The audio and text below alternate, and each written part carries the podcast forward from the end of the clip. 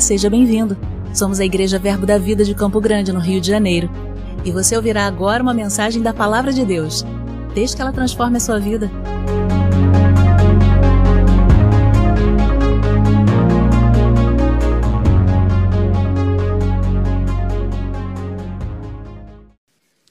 Bom dia, a paz, aleluia. Primeiro domingo a gente sempre fala de fundamentos. Sabe, não adianta você construir uma casa bonita, uma casa grande, uma casa luxuosa, se o fundamento não é bom. Você pode construir um prédio mais moderno do mundo, pode projetar com várias coisas bem bacanas aí que o, nosso Léo aqui sabe, da arquitetura, botar aquelas coisas bem bacanas, mas se o fundamento não for bom, você pode botar tudo a perder. E quando a gente fala de vida cristã, é igual. A gente vai tratar dos fundamentos, a gente vai tratar das bases. E a Bíblia fala sobre aquilo que a gente coloca em cima. Né? A palavra de Deus fala que há um só fundamento que é Cristo, há um só fundamento que é Jesus. E em cima disso, cada um vê o que coloca. Que aí o Senhor vai julgar naquele dia. Mas o que a gente vai falar hoje é sobre um coração para servir. Eu vou falar de outra maneira que vocês vão entender, vocês vão a gente vai falar de promoção no reino. Aleluia. Glória a Deus. Vocês pegaram, aprende rápido. O pessoal aprende rápido, rápido. Tem tudo a ver uma coisa com a outra, irmão. Tudo a ver, está ligado uma coisa com a outra. Porque, querido, se você quer promoção no reino, sirva. Tenha um coração para servir. E se Deus está trazendo essa mensagem hoje é porque Ele quer promover. Aleluia. Abra sua Bíblia comigo em Marcos, capítulo 10. Evangelho de Marcos. No capítulo 10. Aleluia.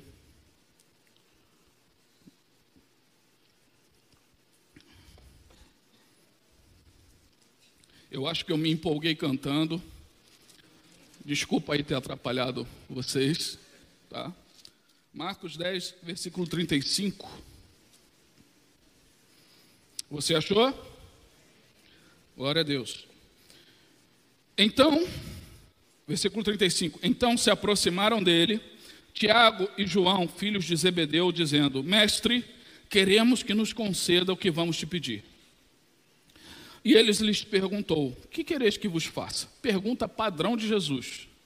Você quer que eu te faça? Responderam-lhe: Permite-nos que na tua glória nos assentemos um à tua direita e outro à tua esquerda. Mas Jesus lhes disse: Não sabeis o que pedis. Podeis vós beber o cálice que eu bebo ou receber o batismo com que eu sou batizado? E eles disseram: Podemos. Tornou a dizer: Bebereis o cálice que eu bebo, recebereis o batismo com que sou batizado. Jesus era batizado com o Espírito Santo, e o cálice que ele ia beber era morrer. E ele está falando: vocês estão prontos para serem ungidos, mas também estão prontos para serem é, é, para morrer se for necessário? É isso que ele está falando. E eles falam: não, a gente está pronto, estamos aqui, estamos juntos. Ele, então tudo bem. Versículo 40: Quanto, porém, ao se assentar à minha direita ou à minha esquerda, não me compete concedê-lo porque é para aqueles a quem está preparado. Ouvindo isso, indignaram-se os dez contra Tiago e João. Mas Jesus, chamando-os para junto de si, disse-lhes: Sabeis que os que são considerados governadores dos povos têm-nos têm sob seu domínio, e sobre eles os seus maiorais exercem autoridade. Mas a, entre vós não é assim. Pelo contrário, quem quiser se tornar grande, será esse o que vos sirva. Pois o próprio Filho do Homem não veio para ser servido, mas para servir e dar a sua vida em resgate de muitos. Pegou a dica? Eu acho interessante como os discípulos, eles, é, Tiago e João, dessa vez Pedro era inocente, Pedro não estava na confusão. A gente tem que limpar. Eu, Pedro não estava nessa aí. Mas a gente tem que entender que eles chegaram para Jesus e falaram: quando o senhor estiver lá na glória, quando o senhor estiver governando as nações. Dá para sentar um à tua direita e outro à sua esquerda? É a mesma coisa que falar, quando você for presidente, dá para ser um ministro do planejamento, o outro ministro da Casa Civil, ministro. E o interessante é que o pedido deles talvez esteja baseado em ter um lugar de proeminência, um lugar de destaque. Querido, um lugar de destaque é uma coisa boa, não é uma coisa ruim. Mas o problema era a motivação do coração. E logo depois, querido, os dez ficaram indignados. Os outros dez apóstolos ficaram indignados. Falaram: que história é essa? Estão tentando passar a perna na gente. E começou uma confusão. E Jesus cortou logo. Ele falou: parou. Isso é lá no mundo. Lá no mundo, o maior governa sobre o menor. Lá no mundo, quem tem poder domina sobre quem não tem. Mas aqui, se você quer ser grande, se você quer ter poder, você vai servir. E Jesus não falou isso só da boca para fora. Jesus não era um hipócrita, mas ele falou: Eu mesmo, eu, eu, o filho do homem, não veio para ser servido, mas para servir e para dar a sua vida em favor de muitos. Queridos, um coração para servir é a base da nossa vida cristã, é um dos fundamentos, é a base desse ministério também. A gente vive, se você parar para pensar, quem vê os ministros aqui no púlpito, pensa que o púlpito é o ministério dele. E muitas das vezes, a maior parte do ministério dos pastores, dos ministros, não é no púlpito. E muita gente olha e vê o púlpito e quer e tal, porque tem um lugar de destaque.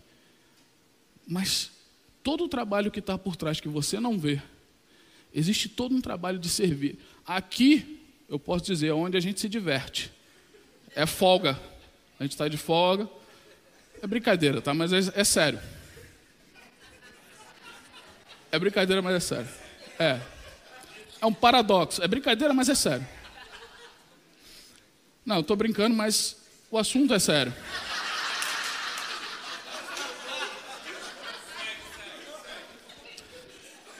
O que é que acontece? Existe muito trabalho por trás. Existe muita coisa, sabe? Que um ministro, que alguém de destaque. Existe todo um serviço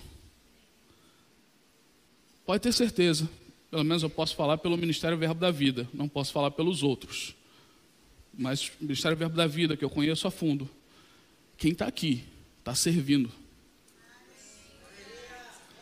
Mas mesmo que você não esteja aqui, mesmo que você não venha para aqui, porque você não faz isso olhando porque eu quero estar no púlpito, eu vou servir. Motivação errada. Eu faço isso porque eu estou num reino. E nesse reino, a regra é servir. O rei do reino serviu. E a Bíblia fala, o próprio Jesus fala: o discípulo não pode ser maior que o mestre, o servo não pode ser maior que o Senhor. Se o rei da glória serviu, meu filho, eu vou servir também. Querido, Deus está para derramar promoção, Deus está para derramar avanço sobre a sua igreja. E queridos, quando ele encontra, então por essa palavra, ela vai semear corações para servir, para Deus derramar cada vez mais. Porque nesses corações que estão dispostos a servir, Deus encontra uma terra fértil para derramar. Querido, há promoção para mim e para você, mas essa promoção passa por um coração que serve. Amém? Quando a gente fala sobre servir, e antes de mais nada, eu quero dar duas indicações de livro. Eu gosto da indicação de livro. E tem na livraria, já olhei. Então você pode, saindo daqui, você pode ir lá. Existe dois livros do Tony Cook. Um é Em Busca de Timóteo. Esse livro ele fala sobre o Ministério de Socorros. Fala muito sobre o Ministério de Socorros. Então, quem tem chamado o Ministério de Socorros é leitura praticamente obrigatória mas é muito bom. O pessoal da escola de ministros conhece bem. Eu corrigi o resumo de vocês. Eu... Pessoal, ele fala muito sobre essa questão, mas ele tem princípios gerais. Não importa se você está no Ministério de Socorro, se você está nos cinco dons ministeriais ou em qualquer lugar na igreja, ele tem princípios gerais que são muito proveitosos. Amém? Então, em busca de Timóteo, e ele também tem o Qualificados, também é do Tony Cook. Esse livro também é excelente, maravilhoso. Ele vai falar sobre várias coisas aqui que vão é, é, trazer essa ideia de servir na igreja, de cooperar, de, de ter um coração para servir. Né? Estar qualificado para o serviço na igreja, estar qualificado para a promoção. Então, pense, é, é se você. Eu aconselho que você dê um pulinho depois na livraria, adquira esses livros e, e leia, mas não leia só lendo, leia estudando, conhecendo, guardando porque tem coisas muito poderosas aqui. Amém? A palavra servo, a gente tem que falar o que primeiro o que é servir. A palavra servo no grego é doulos. E doulos, ela tem um sentido, ela pode ter várias, um sentido ligado a escravo mesmo. Não é servo no sentido de um somente um empregado, mas é ligado a escravo. É. Na nossa cultura hoje, a escravidão ela foi abolida, ela é, ela é um crime. Mas na antiguidade, ela fazia parte da vida da sociedade. E quando ele usa a palavra servir, é se colocar como se fosse um escravo. E às vezes isso para a gente é tão complicado, porque falar, eu não vou servir a ninguém. Eu já vi muita gente falar isso. Eu não vou servir a ninguém. Mas, querido, deixa eu te falar uma coisa: quando você serve alguém por causa do reino, não é aquela pessoa que você está servindo. Em Efésios capítulo 5, o apóstolo Paulo ele vai dar várias orientações. Ele vai falar para os maridos, para as esposas, para os filhos, e depois ele vai chegar nos servos, nas pessoas que eram escravos na época. Também vai falar aos senhores, vai falar praticamente para todo mundo, dando uma orientação geral. Mas qual é o parâmetro comum em todas as orientações que ele dá? É você fazer algo para alguém como para Cristo. Os esposos amem aos seus, as suas esposas como Cristo amou a igreja. O parâmetro é sempre Cristo. E quando ele fala para os servos, ele fala: trabalhem para o seu Senhor como para Cristo. Como se você estivesse fazendo para Cristo.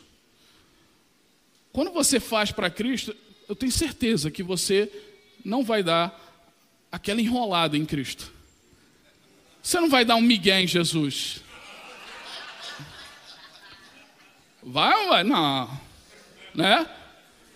Você quer subir, você não quer descer.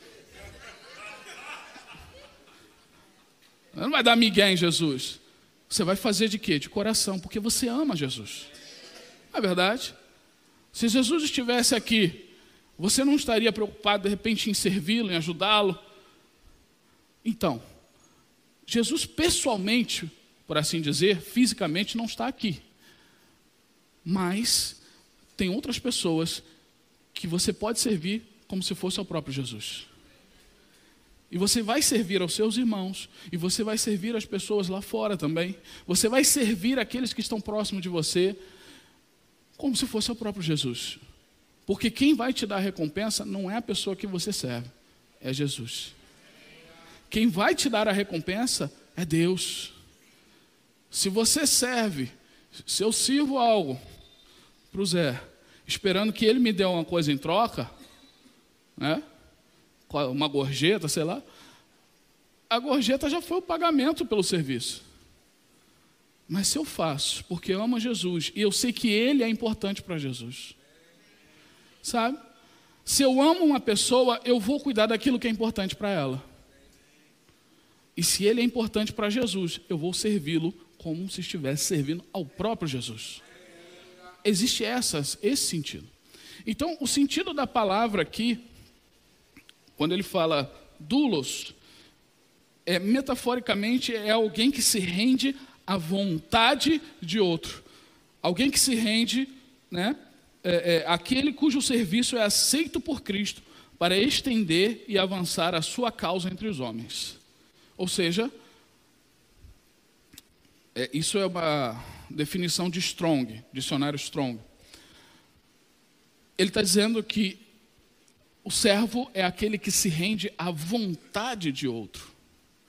Isso significa que muitas das vezes a sua vontade pode estar contra aquela vontade que você está seguindo. Pode ter choque. A minha vontade é fazer isso. A minha vontade é fazer aquilo. Mas a vontade daquele a quem estou servindo é outra. E eu vou fazer e servir. É eu fazer a vontade dele prevalecer sobre a minha.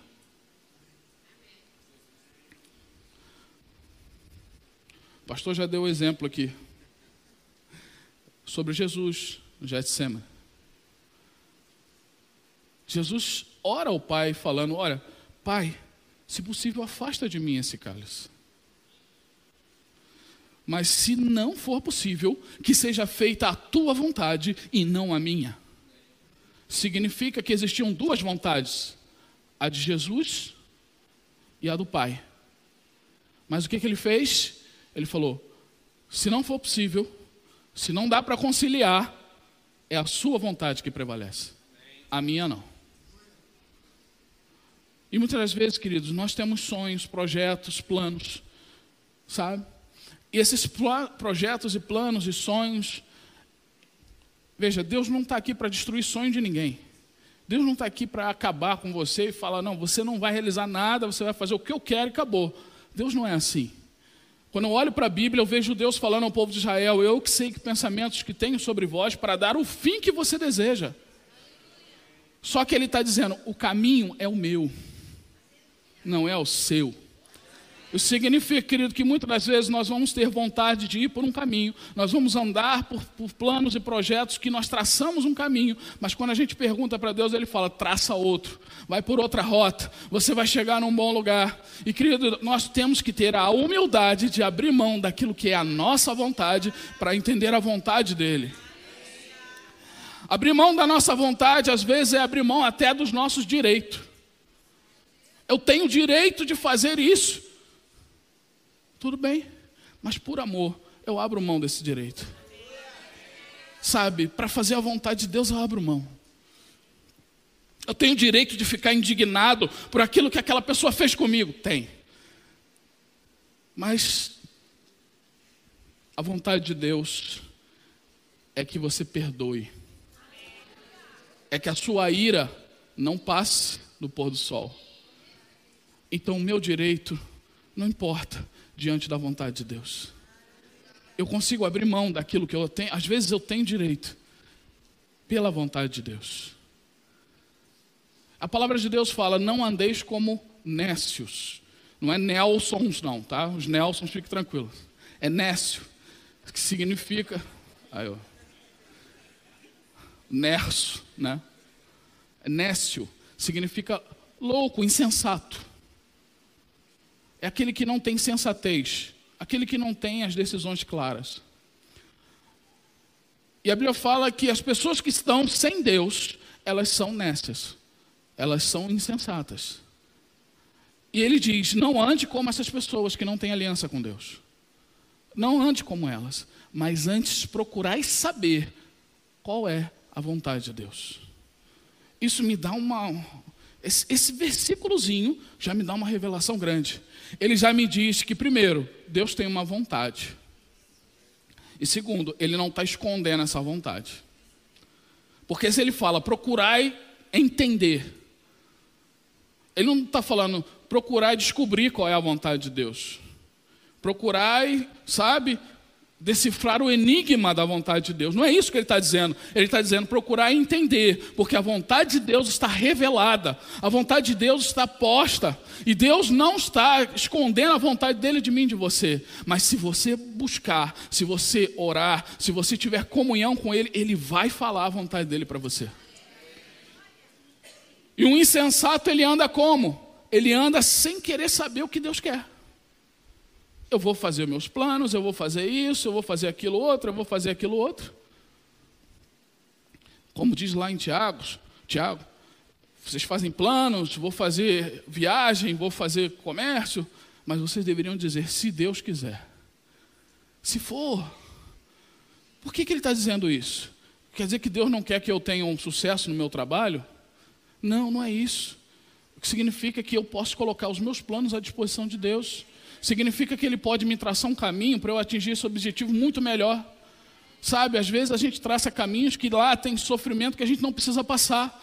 E Deus está nos guiando por caminhos bons, caminhos que a Bíblia fala de pastos verdejantes.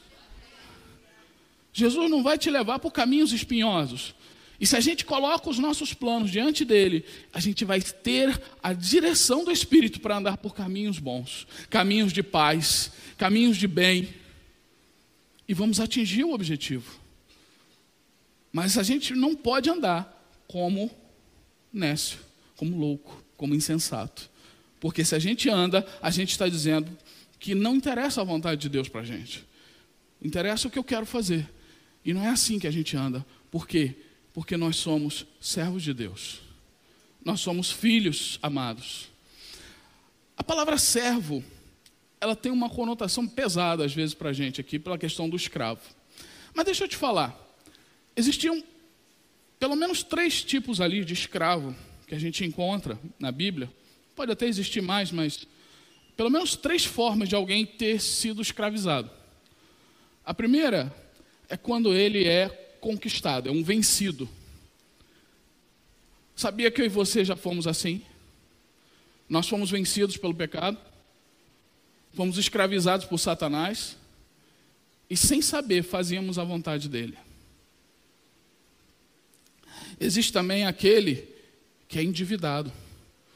O camarada, ele tinha sua, ele tinha dívidas, quando ele tinha dívidas que ele não podia pagar, a cobrança da dívida era você vai pagar com trabalho. E ele então era escravizado para pagar a dívida que ele tinha. Eu e você tínhamos uma dívida. Nós éramos devedores.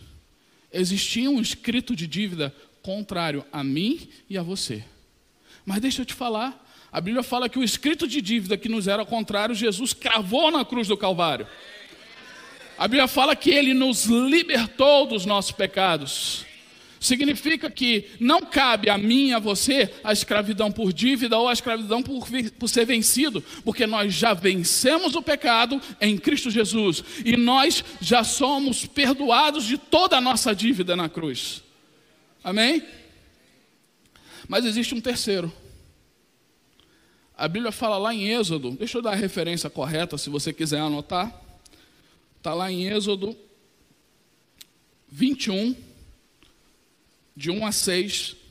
Ele fala sobre o escravo com a orelha furada.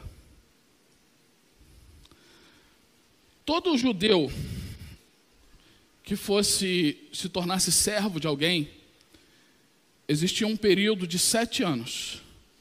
Ele ia servir aquela pessoa por seis anos e no sétimo ele tinha que ser libertado de graça, sem cobrar nada. Ele era o que a Bíblia chama de forro, que tem a ver com alforria. Ele estava livre. Sete anos. Os seis ele iam servir, o sétimo ele estava livre. Isso faz referência à graça de Deus. Né? Faz referência a, a, ao período da graça que nós vivemos, que é o sétimo ano. É só uma, uma referência é, é, uma tipificação, uma sombra do Novo Testamento. Mas se aquele servo dissesse: Não, eu amo meu Senhor e quero continuar a servi-lo. A Bíblia fala que ele se apresentaria diante do sacerdote e ele teria sua orelha furada por aquele Senhor e ele o serviria para sempre. É nessa condição de servo que nós nos colocamos um servo que não serve porque está endividado. Até porque nós não pagaríamos o que Jesus fez por nós. Não serve porque foi conquistado no sentido de ser oprimido, de estar preso, aprisionado. Ele nos colocou em liberdade. Mas nós o servimos porque somos livres e nós amamos o nosso Senhor. Nós nos colocamos diante dele para servir. Eu amo meu Senhor e eu quero servi-lo para sempre. É a figura do servo de orelha furada que você já deve ter ouvido falar. Querido, quando nós nos colocamos, e aí, como eu disse, nos colocamos para servir a Deus, é a vontade dele que prevalece. É a vontade dele que está diante de nós. E é a vontade dele na qual nós vamos caminhar. Amém? Glória a Deus. Vamos seguir aqui. Existem características de um coração que serve. E as características, uma delas está lá em 2 Timóteo 2, 4. 2 Timóteo, capítulo 2, versículo 4.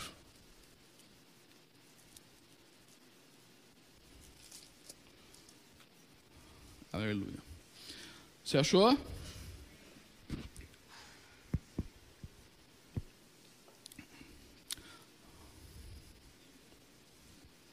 Segunda Timóteo.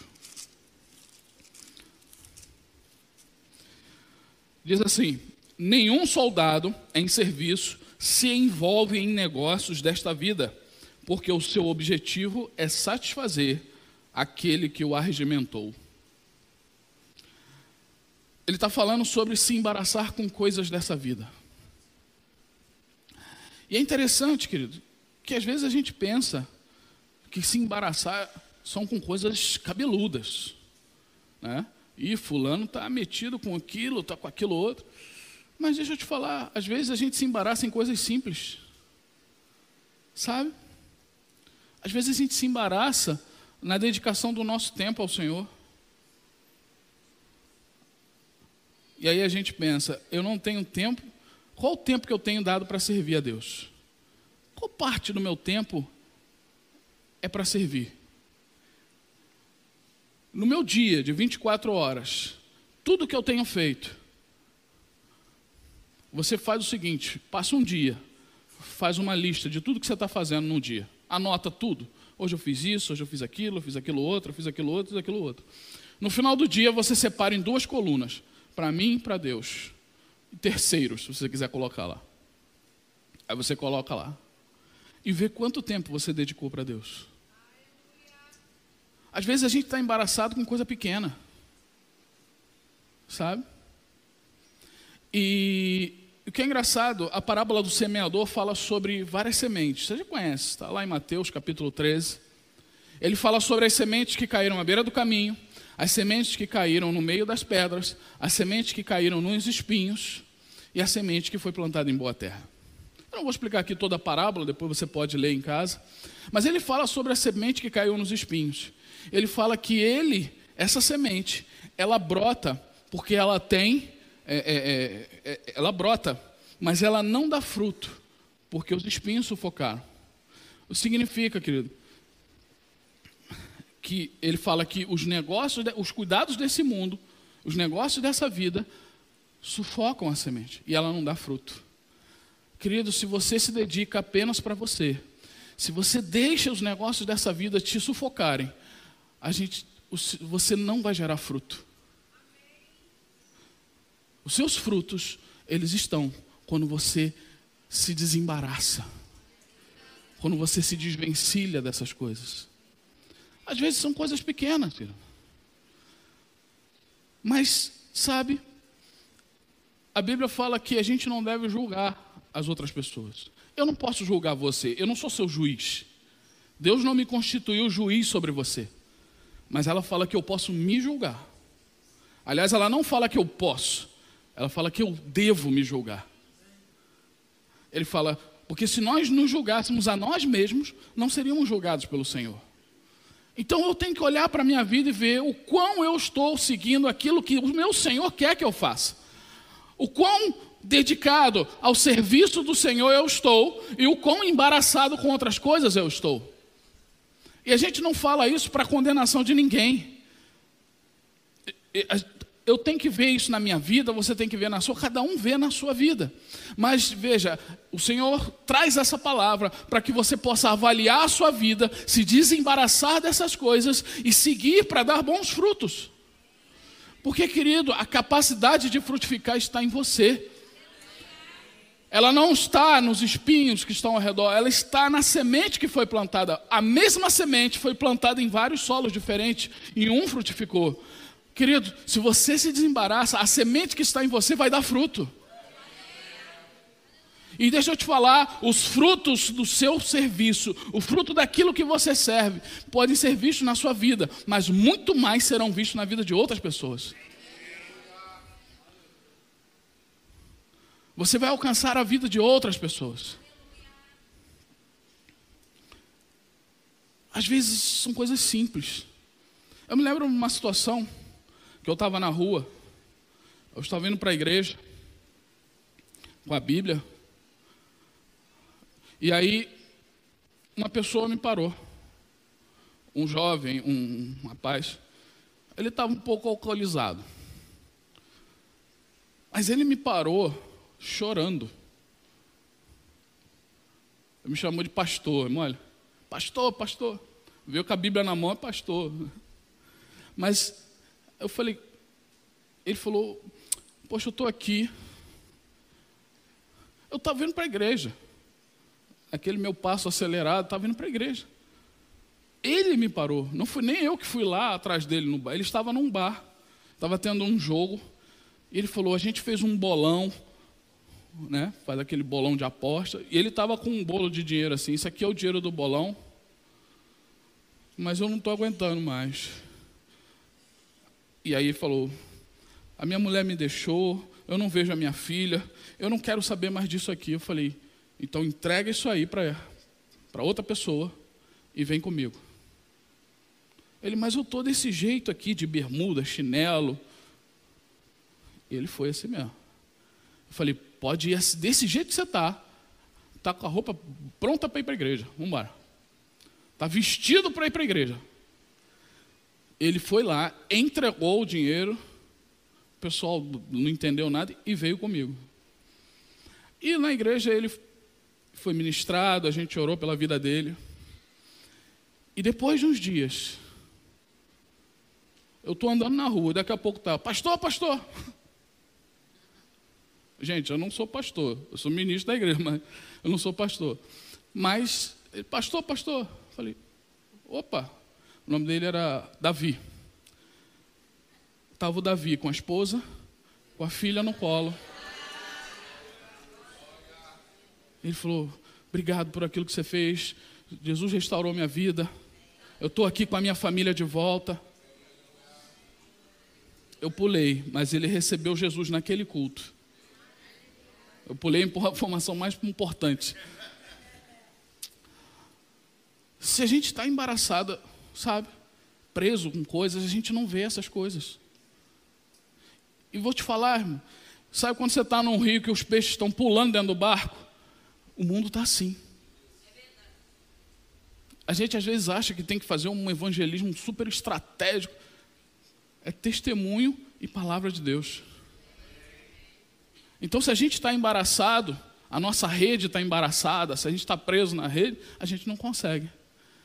Mas se a gente se desembaraça, seja na vida financeira, seja na vida profissional, seja em qualquer área da sua vida, eu não estou falando de coisas pecaminosas e cabeludas. Se tiver pecado, você também tem que se livrar disso. Mas eu estou falando de coisas que às vezes até são lícitas, mas que não estão permitindo que você siga no plano de Deus.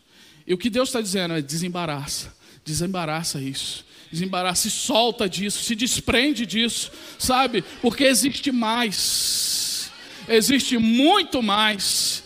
Deus tem muito mais para derramar na minha e na sua vida. Você não pode ficar embaraçado com as coisas desse mundo, mas esteja dedicado àquilo que Deus quer fazer através de você. Um coração para servir é isso. Eu vivo. 2 Coríntios capítulo 5, verso 17, se não me engano, ele fala, porque considerando o amor de Cristo nos constrange, pensando nós isso, se um morreu por todo, logo todos morreram. Se um morreu por todos e todos morreram, então nós que vivemos, não vivemos mais para nós mesmos, mas para aquele que por eles morreu e ressuscitou. A minha vida pertence a Cristo, porque Ele pagou o preço do meu resgate, Ele me comprou com o sangue. Apocalipse, ele vai, Apocalipse capítulo 5, se não me engano, ele vai dizer, eles vão falar que ele comprou para si com o sangue dele, pessoas, homens e mulheres que procedem de toda língua, tribo, nação, e os constituíste reis e sacerdotes para o nosso Deus. Ele não te comprou para te colocar como servo e te humilhar. Ele te comprou para te exaltar como rei e sacerdote. Aleluia. Por isso, que ele, por isso que ele fala: é bom negócio você andar nos meus caminhos. É bom negócio você andar naquilo que eu tenho para você. Amém? Glória a Deus. Aleluia. Além disso, eu queria que você abrisse comigo em Romanos capítulo 14.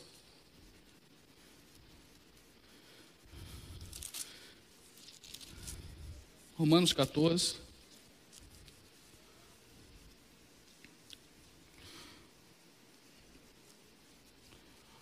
Se você serve, você considera o que é importante para o seu Senhor. E vamos ver algo que é muito importante para ele. Veja só. Havia uma discussão na igreja acerca do que podia comer e o que não podia. E tinha gente que achava, não, eu posso comer de tudo, eu estou livre, eu não estou mais na lei. Mas existiam aqueles que ainda tinham aquele receio, alguns que tinham se convertido do judaísmo, e falavam, não, eu não posso comer de tudo, porque existem alimentos que são impuros e tal. E existia essa briga na igreja. Né? Mas aí o que Paulo está dizendo? Olha, vocês estão brigando e considerando a coisa errada. Porque a discussão não é se eu posso comer ou não posso comer. Cada um vive na fé que tem.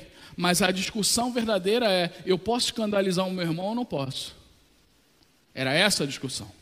E aí ele vai dizer, versículo 15: Se por causa de comida o teu irmão se entristece, já não andas segundo o amor fraternal. Por causa da tua comida, não faças perecer aquele a favor de quem Cristo morreu. Não seja, pois, vituperado ou envergonhado o vosso bem. Pois o reino de Deus não é comida nem bebida, mas justiça e paz e alegria no Espírito Santo. Aquele que deste modo vive, deste modo serve a Cristo, é agradável a Deus e aprovado pelos homens. De que modo ele está falando? De modo a considerar aquilo que é importante para Jesus. E o que é importante para Jesus? As vidas que ele resgatou. As vidas que ele está para resgatar, ele já pagou o preço, mas que nós vamos evangelizar, que ainda chegarão aqui, são importantes para Jesus. Então, o que eu tenho que considerar no meu dia a dia e na minha vida para servir a Deus, é considerar se isso não é tropeço para o meu irmão. Então, eu não preciso ficar em rede social batendo boca por causa de política. Eu não preciso ficar em rede social batendo boca por causa de time de futebol. Eu não preciso ficar discutindo com os irmãos por causa de qualquer coisa que não é importante para o reino. Eu preciso considerar aquela vida importante para Jesus. Se eu sirvo a Jesus, aquela vida é importante para mim também, porque ela é, é importante para o meu Senhor. E ele fala: se você serve a Deus assim, isso é agradável a Deus. Se você serve a Cristo desse jeito, isso é agradável a Deus. A Bíblia fala para eu considerar o outro superior a mim mesmo. Olha que interessante. A gente não quer considerar o outro superior, a gente quer considerar no máximo igual. E quem é superior também quero considerar igual.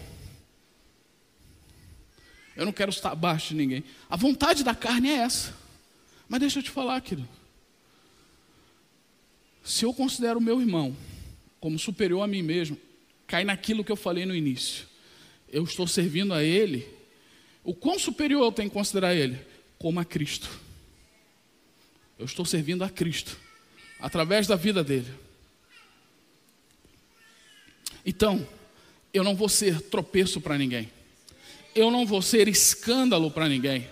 Eu não vou fazer pessoas se desiludirem, sabe, desanimarem com o Evangelho. No que depender de mim, elas vão ter ânimo, elas vão ter fôlego, elas vão ter vontade de servir a Deus. No que depender de mim, eu vou ser luz e sal, eu vou ser um farol para que elas possam, ao chegar na palavra, no que depender de mim. Por quê? Porque elas são importantes para o meu Senhor.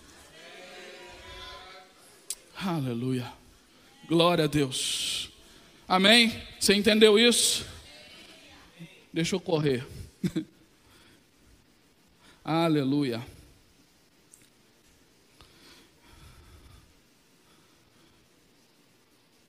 Exemplos de servir, a gente tem exemplos de serviço. A Bíblia fala sobre Jesus, é o nosso maior exemplo. A Bíblia fala em Filipenses, capítulo 2, depois você pode ler, vai verso 5 em diante. Ele, Paulo está falando para os filipenses: olha, a igreja de vocês está andando bem, está andando em amor, está andando em fé, a igreja está caminhando, eu estou gostando do que eu estou vendo. Então vamos dar um passo além? Vamos dar um, um passito a mais? Vamos ter em nós o mesmo sentimento que houve também em Cristo Jesus. E entenda que quando ele fala sentimento, a gente pode pensar em algo como sentimento mesmo, romântico, ou um sentimento da alma, mas sentimento aí não é da alma, é um sentimento, é uma decisão. Ele está falando, tome a mesma decisão que Jesus tomou. Porque sendo Deus, ele não considerou ser Deus como algo que ele devia ficar apegado. Mas a Bíblia diz que ele se humilhou. Ele se humilhou, tomando a forma de servo. Ele sendo Deus, todo, o Deus Todo-Poderoso, a palavra de Deus, o Logos divino, ele se humilhou, se colocando na forma humana. E ele diz que, achado como homem, achado em figura humana, ele serviu.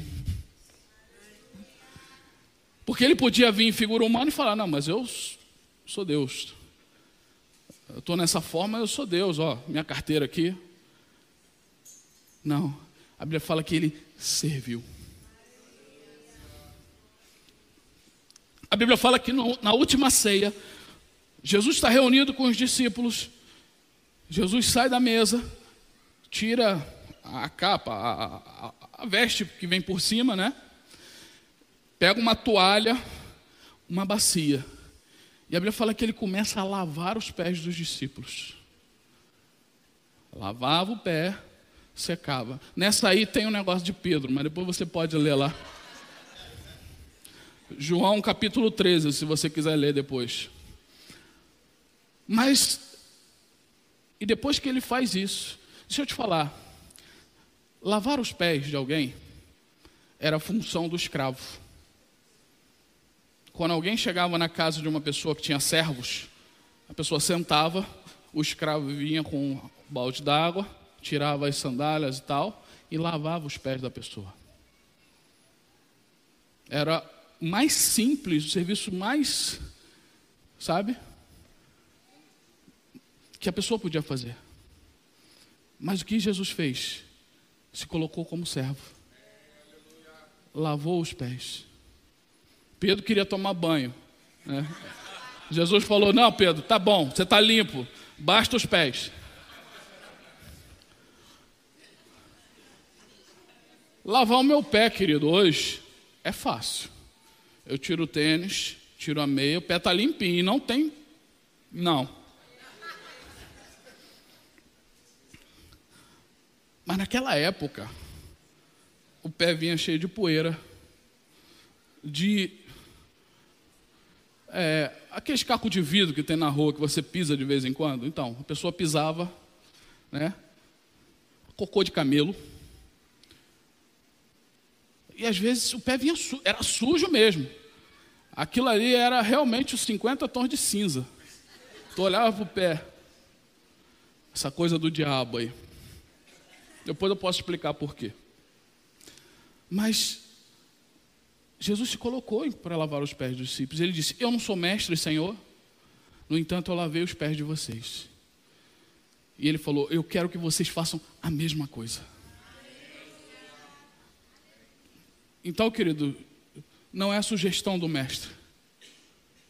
eu estou sugerindo que você sirva o seu irmão. Não, é mandamento. Aleluia. E mandamento, se fizer, Glória a Deus, você está servindo o seu Senhor. Se não fizer, é pecado. Pronto. É com essa consciência que você vai andar. Aleluia. Eu não ia carregar esse peso sozinho. Mas ele serviu. Tinha muita coisa que eu poderia falar, porque esse tema ele é muito vasto. Mas eu vou deixar um pouquinho para o pessoal da noite. Não vou falar tudo não. Mas tem uma coisa que eu quero falar com você. Um outro exemplo de servir, que eu achei bem interessante quando eu vi na Bíblia. A palavra de Deus fala em. Abre comigo lá. Primeiro. Deixa eu ver aqui. É, o texto é grande. Não precisa abrir, não. É bem grande, mas lá em 2 Samuel, 2 Samuel capítulo 8, se não me engano, a Bíblia vai falar sobre os valentes de Davi. É um texto um pouquinho longo, então eu vou evitar ler ele agora por causa do tempo, mas depois você pode ler ele com calma. A Bíblia fala que Davi tinha 30 valentes, mas fala de um grupo de três.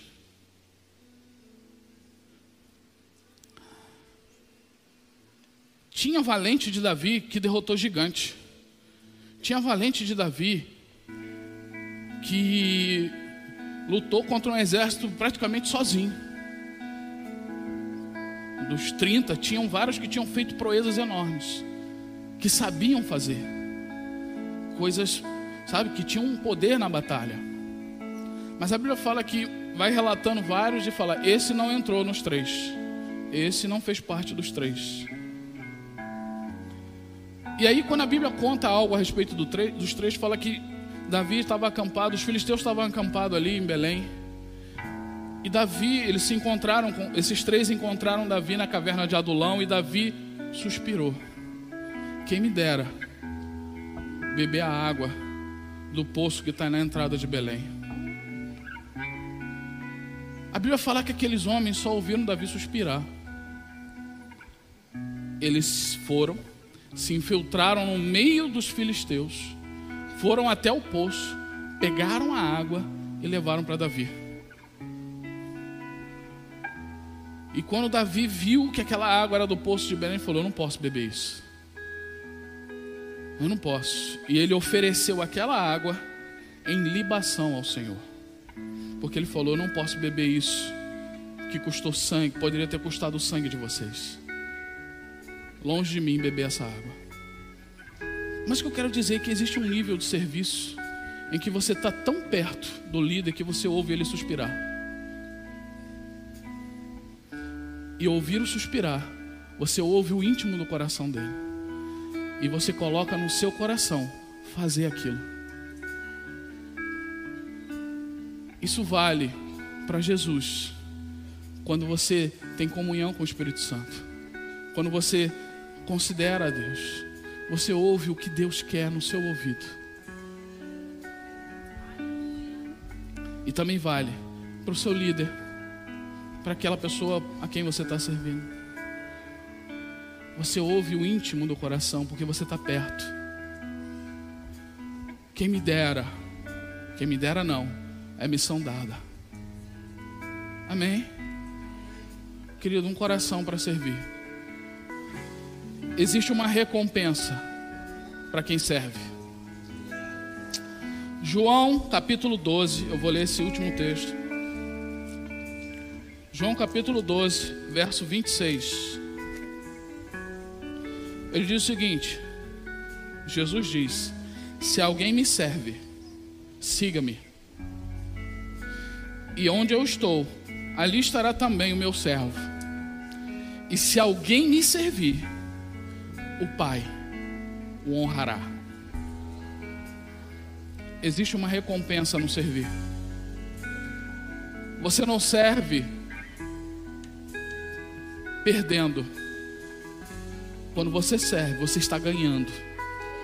Entenda, se o seu coração está em fazer a vontade do seu Senhor, se o seu coração está em realizar a vontade dele, você não está perdendo, você está ganhando você está vencendo, você está indo para um bom lugar, porque a palavra de Deus diz: se alguém serve a Jesus, ele o Pai o honrará. Amém.